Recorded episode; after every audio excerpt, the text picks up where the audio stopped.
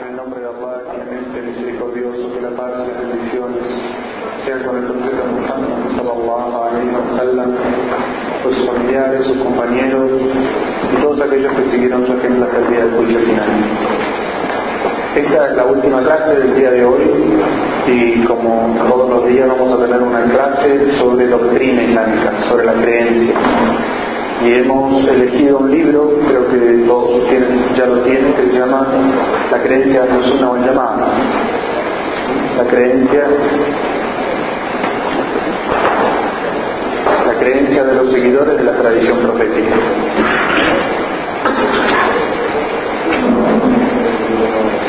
Este libro, como vamos a ver, es eh, un resumen, en realidad, de lo que todo musulmán debería creer en su religión, basado en las enseñanzas del Corán y de la Sunna.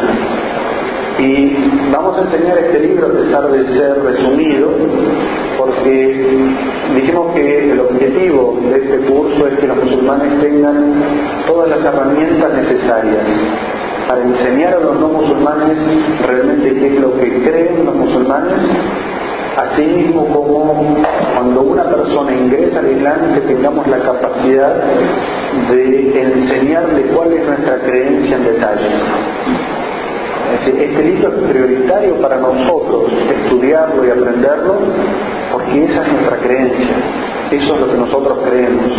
Sobre eso se basa nuestro Islam y nuestra fe.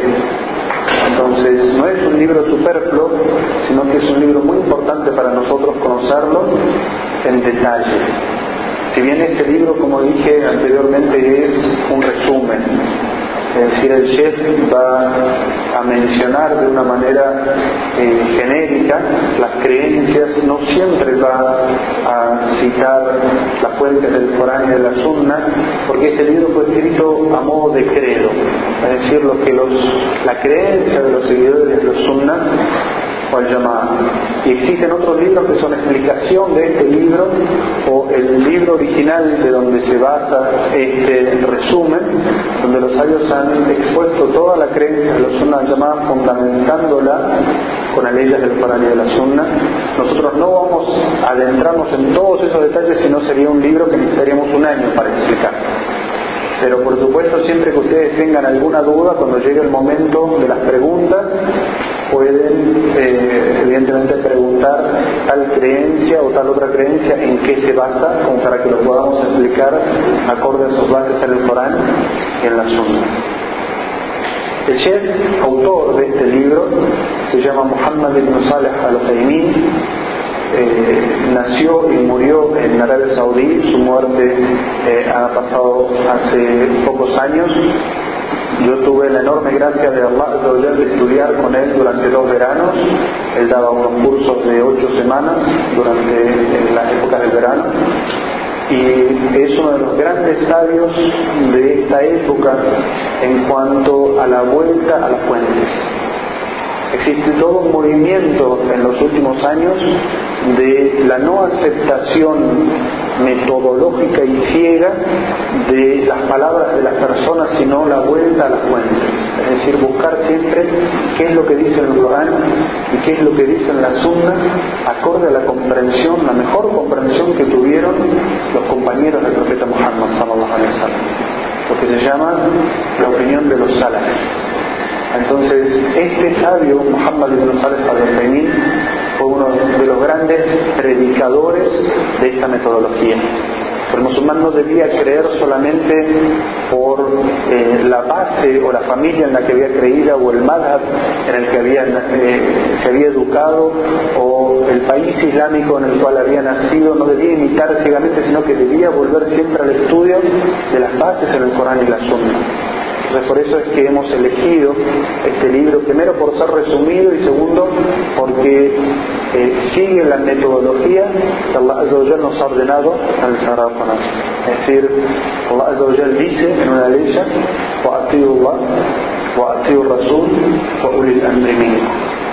Obedezcan a Allah, obedezcan al mensajero y aquellos de entre vosotros que tengan autoridad y conocimiento. En esta ley Allah nos dice que a Allah le debemos una, una obediencia absoluta. Y la obediencia a Allah es a través de lo que dice en el Sagrado Corán. Lo que Allah nos dice en el Sagrado Corán le debemos una obediencia absoluta, indiscutible. Luego Allah nos dice y obedezcan al mensajero. Es decir, que todo aquello que sepamos que es de la sunna auténtica del profeta Muhammad sallallahu alaihi wasallam, le debemos una obediencia completa, porque es parte de la revelación. Pero luego dice Allah, y aquellos de entre vosotros que tengan conocimiento y autoridad. Y no dice y obedezcan a aquellos que tengan conocimiento y autoridad. Es decir, no le atribuye a las personas que les debemos una obediencia completa, sino que la obediencia a las personas está condicionada a que ellos sí sigan y obedezcan al Corán y la Sunna. Entonces la opinión de los sabios y las enseñanzas de los sabios las seguimos siempre que nos digan lo que dice Allah en el Corán, lo que dice el profeta sallallahu alaihi wasallam, acorde a la comprensión que tuvieron quienes fueron testigos de la revelación del Corán y de la acción del profeta Muhammad sallallahu alaihi wasallam, es decir, la comprensión de los sahabas.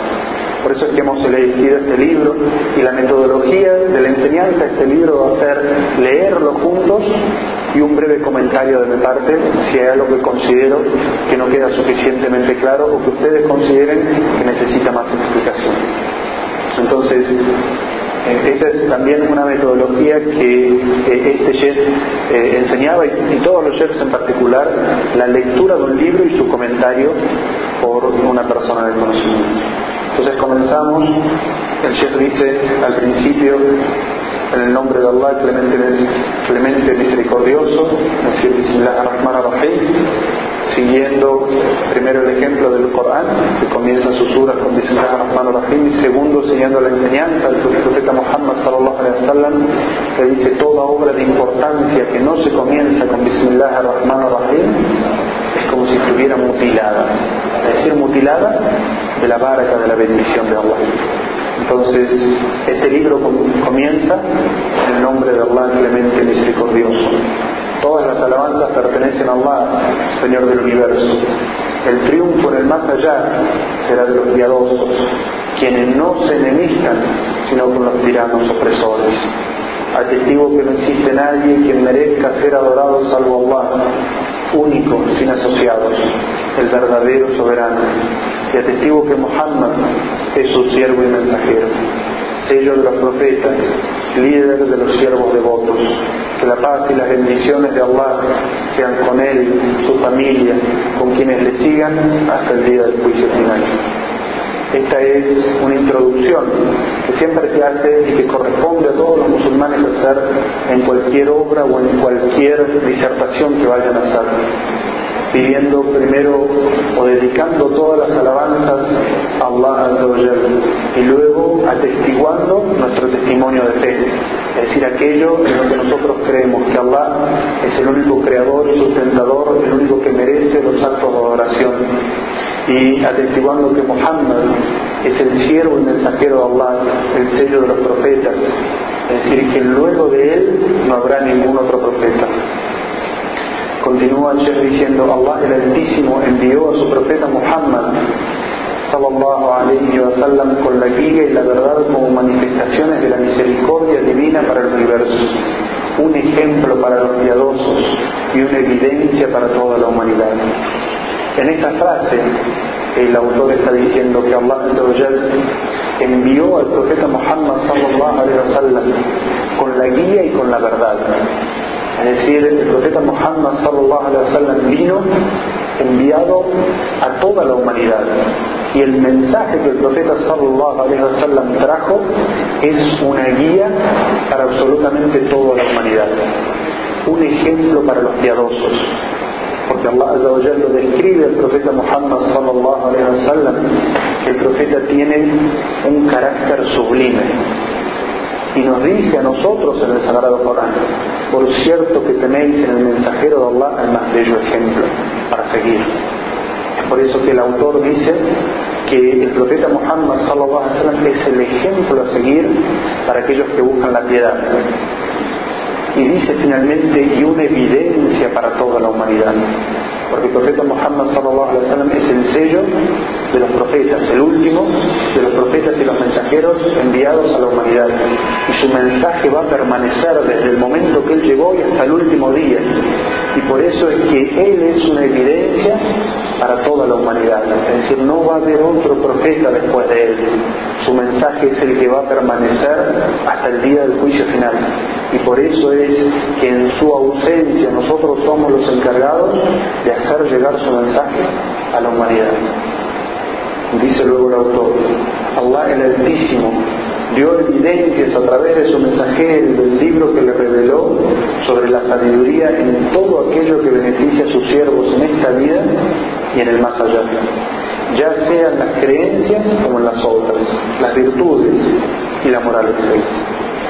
En este párrafo el autor nos está diciendo que Allah a través de las dos revelaciones, la revelación directa de su palabra que es el Sagrado Corán y la revelación indirecta, es decir, lo que Allah inspiró y enseñó al profeta Muhammad sallallahu wasallam para que nos enseñe, existe la sabiduría de todo aquello que beneficia al ser humano para su vida en este mundo material, para poder sembrar aquellas buenas obras que va a cosechar en el más allá decir, todo lo que existe de bondad, Allah lo enseñó en el Corán y en la Sunna.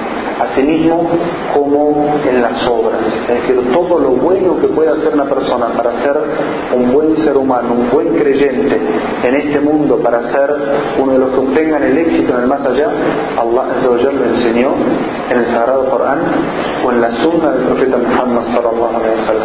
Y luego dice las virtudes y la moral excelsa es decir, que el mejor ejemplo de ser humano que nosotros podemos observar para, la, para el aprendizaje para nosotros mismos, para la transformación de nosotros como creyentes, lo tenemos que ver en el profeta Muhammad sallallahu alaihi wasallam.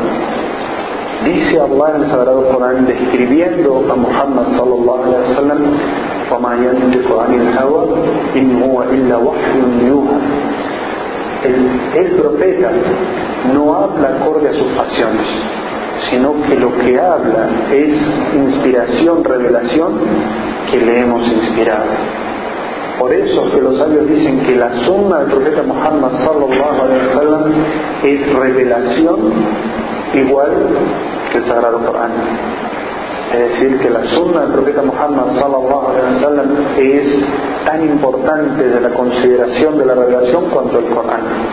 Solo que se considera el Corán como la palabra directa de Allah y la sunna como una revelación de los significados que el profeta sallallahu alaihi wasallam nos transmitió a nosotros a través de su palabra y su obra de los significados que Allah le eh, enseñó o le inspiró a Muhammad sallallahu alaihi wasallam. Por eso el autor dice a continuación, el profeta sallallahu alaihi wasallam nos dejó en una senda determinada y evidente, cuya noche es tan clara como el día, y quienes la abandonen se autodestruirán. Es decir, el ejemplo que dejó el profeta sallallahu alaihi wasallam en la creencia, en los actos de adoración y en la ética y la moral son claras y evidentes. No hay nada oculto en esta religión. Las enseñanzas que él dejó sobre lo que se debe creer y lo que no se debe creer, lo que se debe hacer y lo que no se debe hacer, son evidentes y claras en su sunna, en su vida. Y por eso utiliza una frase que es extraída de un hadith del profeta sallallahu alaihi wasallam que dice cuya noche es tan clara como el día es decir no hay asuntos oscuros no hay asuntos ocultos todo es tan claro como el día tan claro es que quien se desvíe de ese camino que nos dejó el profeta sallallahu alaihi wasallam se estará autodestruyendo es decir se estará extraviando a sí mismo Luego dice el autor, el pueblo, es decir, la comunidad islámica, siguió su guía, es decir, la guía de Muhammad. Sus compañeros lo siguieron, quienes lo siguieron y aquellos que vinieron después y obraron rectamente. Todos ellos establecieron la legislación islámica.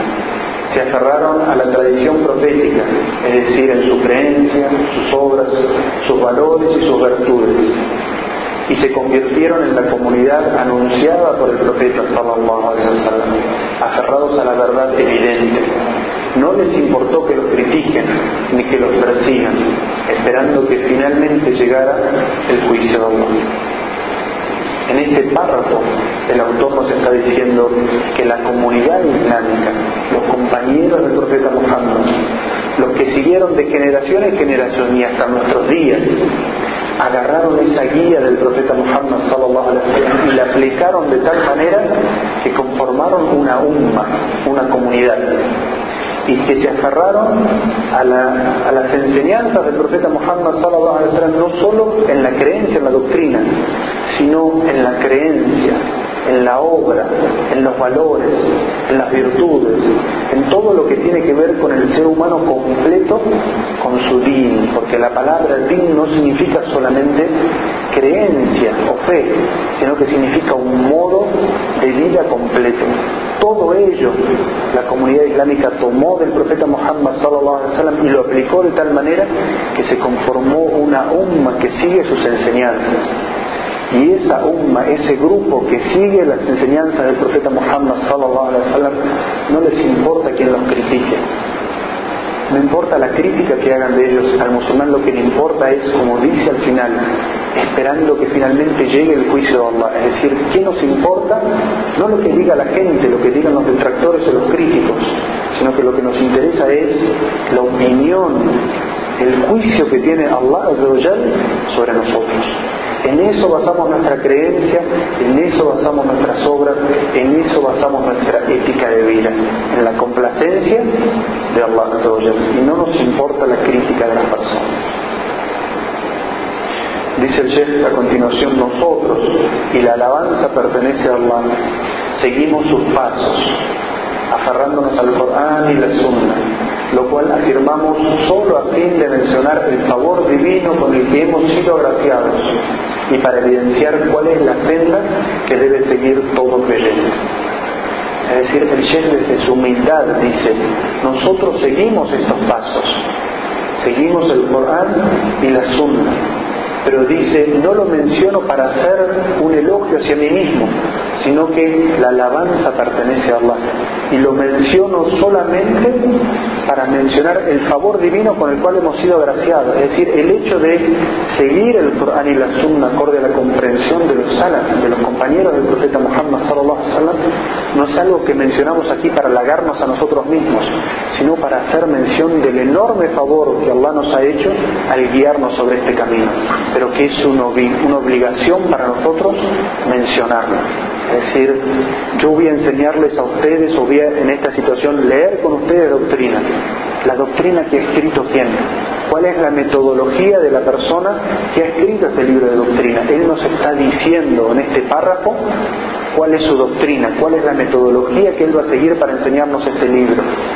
Y en su humildad dice, yo sigo el Corán y la Sunna acorde a la comprensión de los sahabas, pero no digo esto para elogiarme a mí mismo, sino para hacer evidente, para contarles a ustedes el favor de Allah y para que ustedes sepan de quiénes están tomando su doctrina. Dice el Sheikh nuevamente, rogamos a Allah que nos fortalezca con la verdad ante toda situación en esta vida y en el más allá, y que nos conceda de su misericordia. Él, Allah, quien es el misericordiosísimo. El chef, luego de aclarar su doctrina y su metodología, le pide a Allah que le dé fortaleza para esto que vamos a empezar, que es el estudio de la creencia que nosotros tenemos y que nos facilite toda situación, tanto en esta vida como en más allá, porque Él es el misericordiosísimo. Y esto es siguiendo el ejemplo de lo que dijo el profeta Muhammad sallallahu alaihi wasallam que nos enseña el Sagrado Corán a pedir a Allah a través de sus nombres y de sus atributos. Es decir, cuando pedimos misericordia y cuando pedimos ayuda, mencionar en esa súplica el nombre y el atributo de Allah que nos hace pedirle de esa manera. Es decir, te pedimos, oh Allah, misericordia porque tú eres el misericordiosísimo. Esa es la forma que Allah nos enseñó en el Sagrado Corán y el profeta sallallahu alaihi wasallam en la práctica nos enseñó a hacer dua.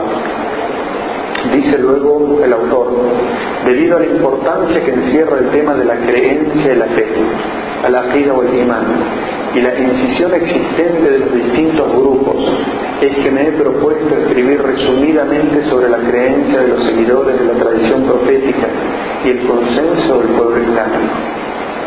Los puntos, la creencia en Allah, sus ángeles, sus libros revelados, sus profetas, el más allá y la predestinación, ya sea agradable o desagradable. Pido a el Altísimo que me conceda la sinceridad de hacerlo buscando solo contemplar su rostro, firme junto a la verdad, beneficiando a los siervos de Dios. En este último párrafo, el autor aclara el porqué de la necesidad de estudiar, de él de escribir este libro. Es decir, debido a la importancia primero que tiene el conocimiento de la doctrina, porque en él se basa la creencia y la fe.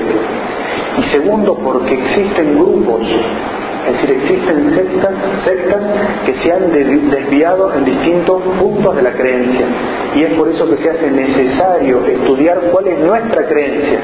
Porque no vamos a poder darnos cuenta del error de los grupos que se han desviado de las sectas hasta que no comprendamos completamente cuál es nuestra creencia, basada en el Corán y en la Sunna. Y por eso dice el Sheikh que va a hablar sobre todos lo que son los pilares de la fe que se encuentran mencionados en el Corán y, todos juntos en el hadith que se llama hadith Jibril o el hadith del ángel Gabriel cuando viene y le pregunta a Muhammad, Muhammad infórmame cuál es la fe. Y el profeta sallallahu alaihi wasallam le responde que creas en Allah, en sus ángeles, en sus libros, en sus profetas, en la vida del más en la predestinación, sea agradable o desagradable. Esos son los seis puntos de la fe.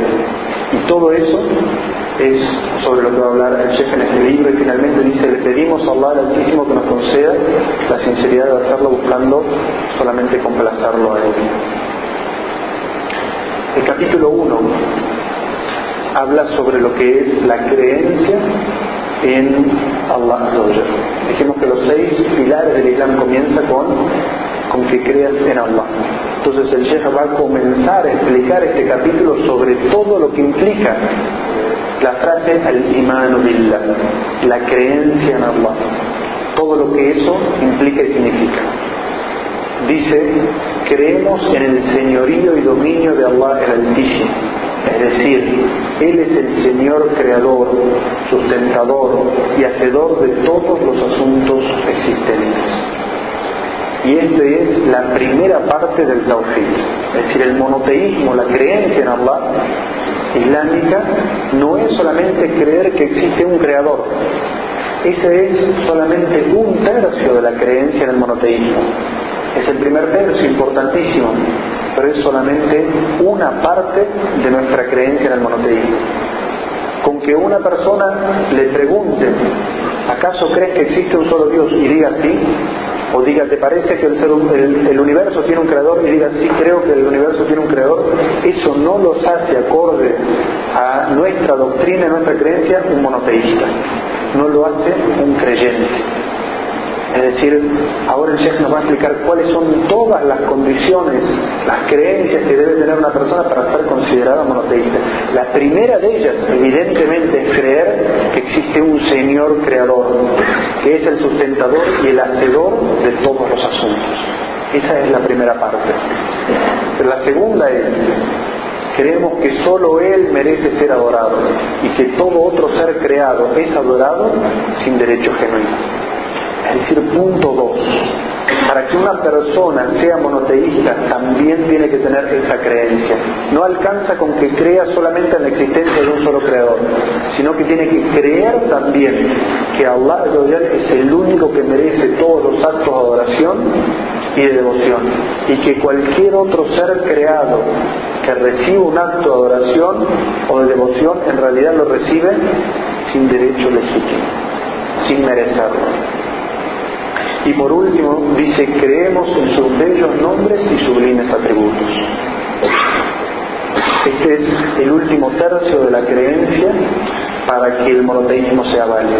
Es decir, que Allah tiene determinados nombres y atributos que le son únicos de Él. Ningún otro ser los comparte. No se pueden aplicar estos nombres o estos atributos a otro que no sea Allah.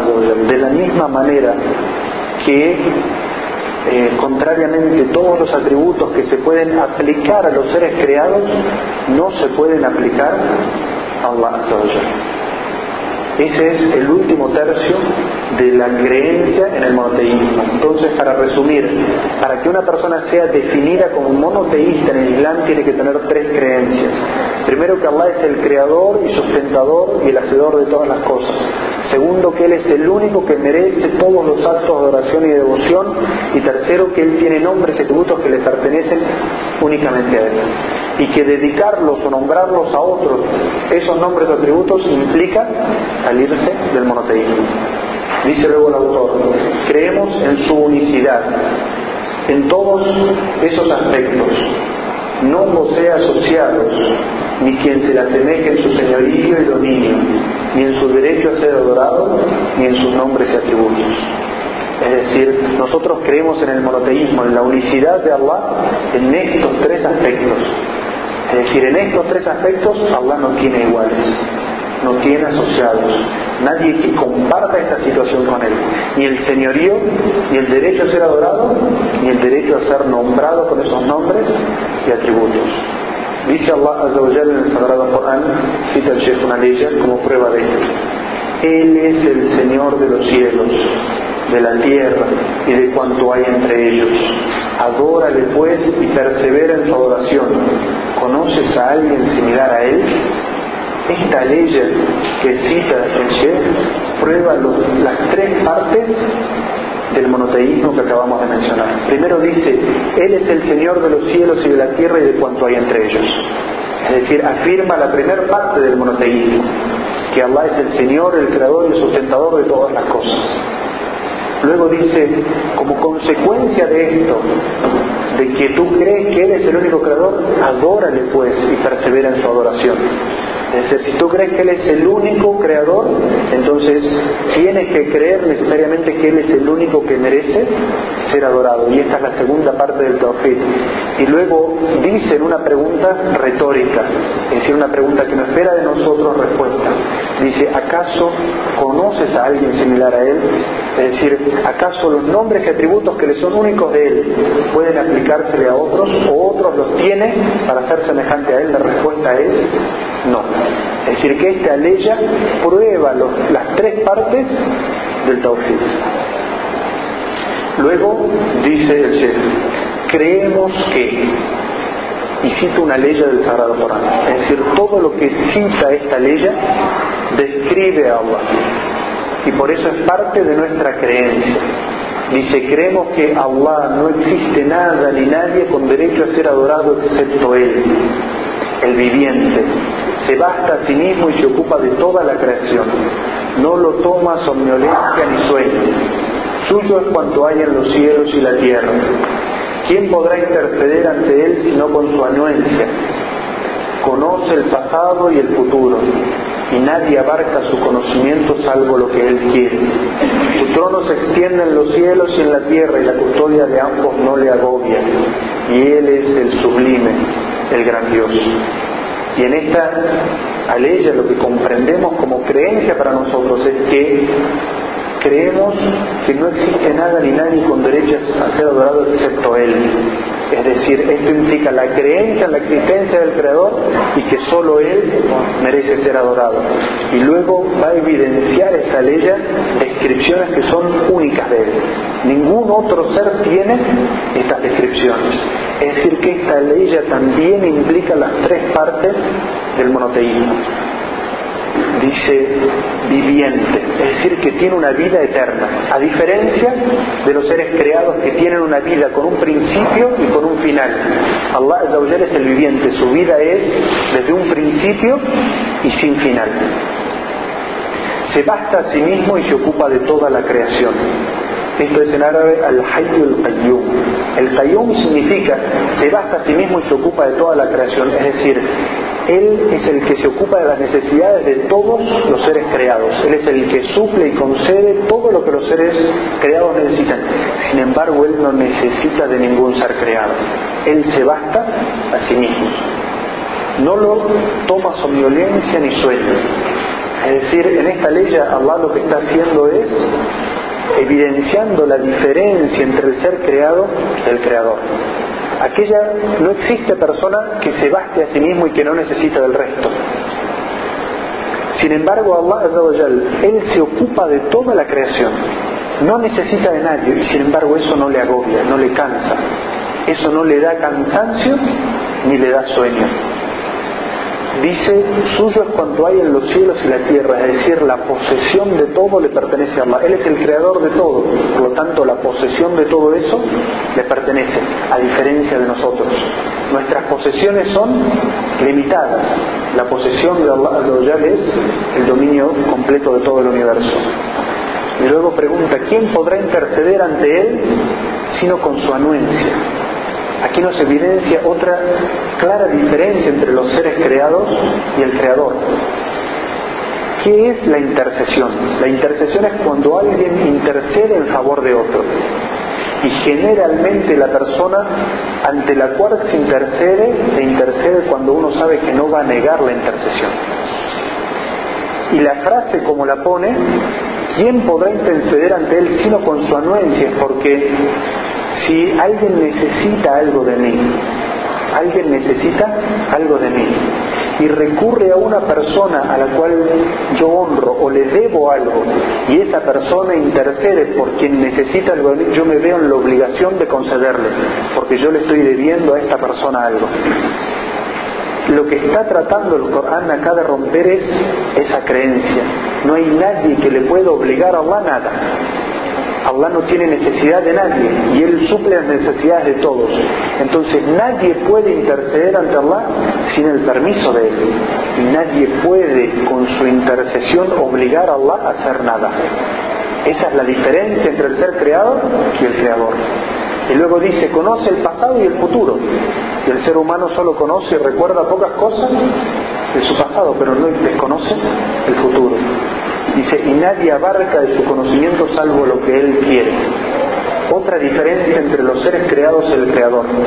Nosotros conocemos algunas cosas que no queremos que otros conozcan de nosotros, pero que sin embargo a veces otras personas pueden conocer. Sin embargo, Allah es el dueño del conocimiento y la gente obtiene del conocimiento solamente lo que Allah les permite de ellos. Y lo que Allah no permite, la gente no puede saberlo. Luego dice, su trono se extiende en los cielos y en la tierra, y la custodia de ambos no le agobia.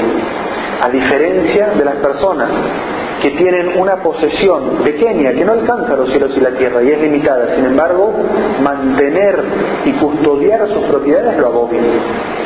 Allah es el creador, el sustentador, el poseedor de todo lo que existe en los cielos y en la tierra. Su trono sobre el cual Allah se establece ocupa todos los cielos y la tierra y sin embargo esa posesión no le agobia. Y luego lo describe y dice, Él es el sublime, el grandioso, es decir, el que está por encima de todas las cosas. Y luego dice el Sheikh citando otra ley, dice, nuestra creencia cuál es? Creemos que Él es Allah es decir, que Él tiene un nombre propio, que es Allah, y que no hay otra divinidad salvo Él. Es decir, que todos los otros seres creados, además de Él, no tienen un atisbo de divinidad. No, merecen, no solamente no tienen poder sobre el sustento y la modificación de lo que hay en los cielos y en la tierra, sino que no merecen los actos de oración. Eso significa para nosotros decir, no hay otra divinidad salvo Él. Él es el conocedor de lo oculto y de lo manifiesto. A diferencia de nosotros que solamente conocemos lo que es manifiesto, algunas cosas. Sin embargo, Allah es el que conoce lo que uno expresa y lo que uno esconde dentro del corazón y en su mente, Allah también lo conoce.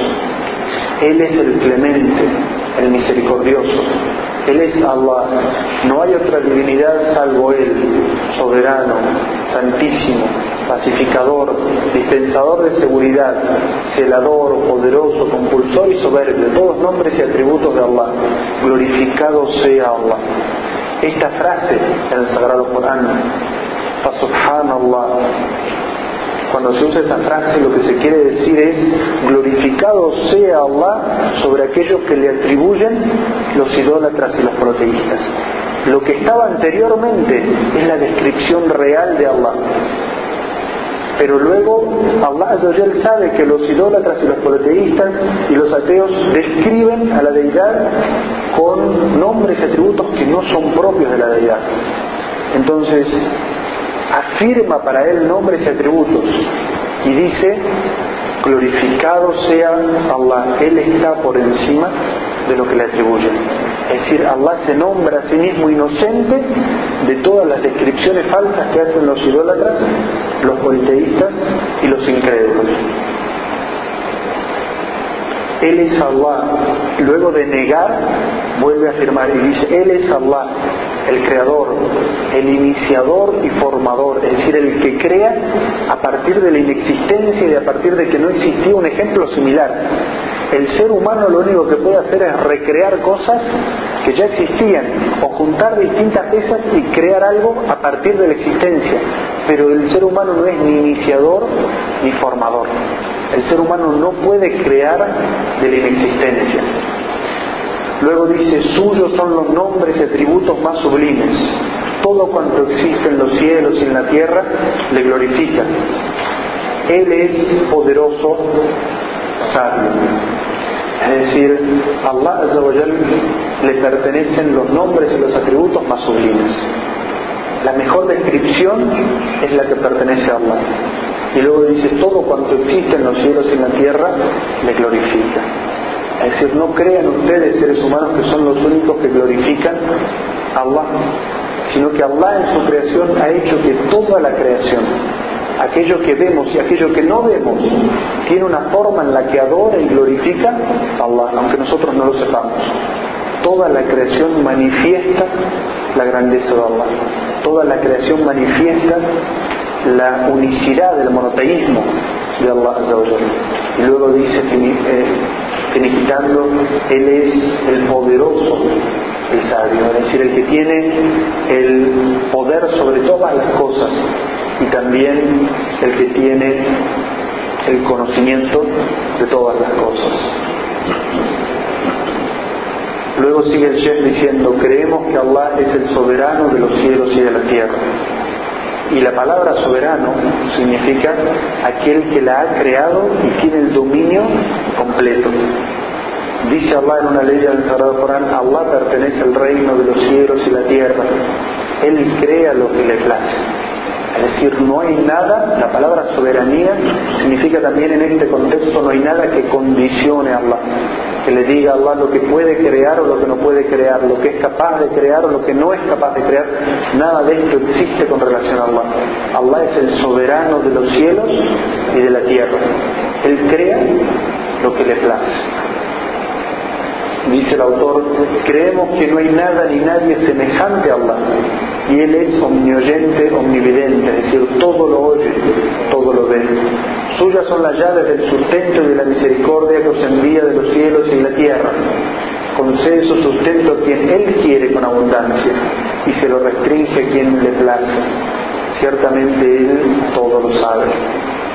Es decir, es parte de nuestra creencia, las personas llamadas como musulmanes, que no hay nada ni nadie semejante a Allah, pero que sin embargo Él todo lo oye, todo lo ve. Y esto es lo que expresa una regla que vamos a aprender más adelante, de que nosotros afirmamos para Allah algunos nombres y sobre todo atributos que pueden ser compartidos con los seres humanos en el concepto de la palabra, pero no en la realidad de la misma. Es decir, un hombre oye, Allah oye. Un ser humano ve, Allah ve. Sin embargo, para nosotros nuestra visión y nuestra escucha es limitada, acorde a nuestra realidad como seres creados. Pero cuando hablamos de Allah, no estamos comparando a Allah porque utilicemos la misma palabra para describirlo a Él que para describirnos a nosotros. Porque la descripción de Allah es acorde a su divinidad. Entonces, Allah oye acorde a su divinidad, es decir, lo oye todo. Allah ve acorde a su divinidad, es decir, Allah lo ve y lo conoce todo. Luego dice, concede su sustento a quien Él quiere con abundancia y se lo restringe a quien Él le place. Ciertamente Él es omnisciente.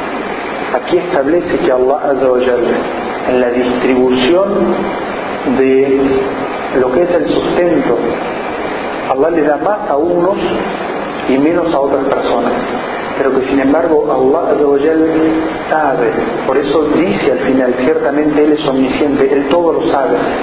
El profeta Muhammad sallallahu alaihi wasallam explicó este concepto y dijo, Allah conoce la naturaleza de las personas y sabe que algunas personas si las hiciera ricas se corromperían y sabe de otras personas que si fueran pobres, la pobreza los corrompería. Es decir, que Allah le da a cada persona acorde a lo que sabe que es mejor para esa persona. O la pobreza o la restricción o la abundancia y la riqueza.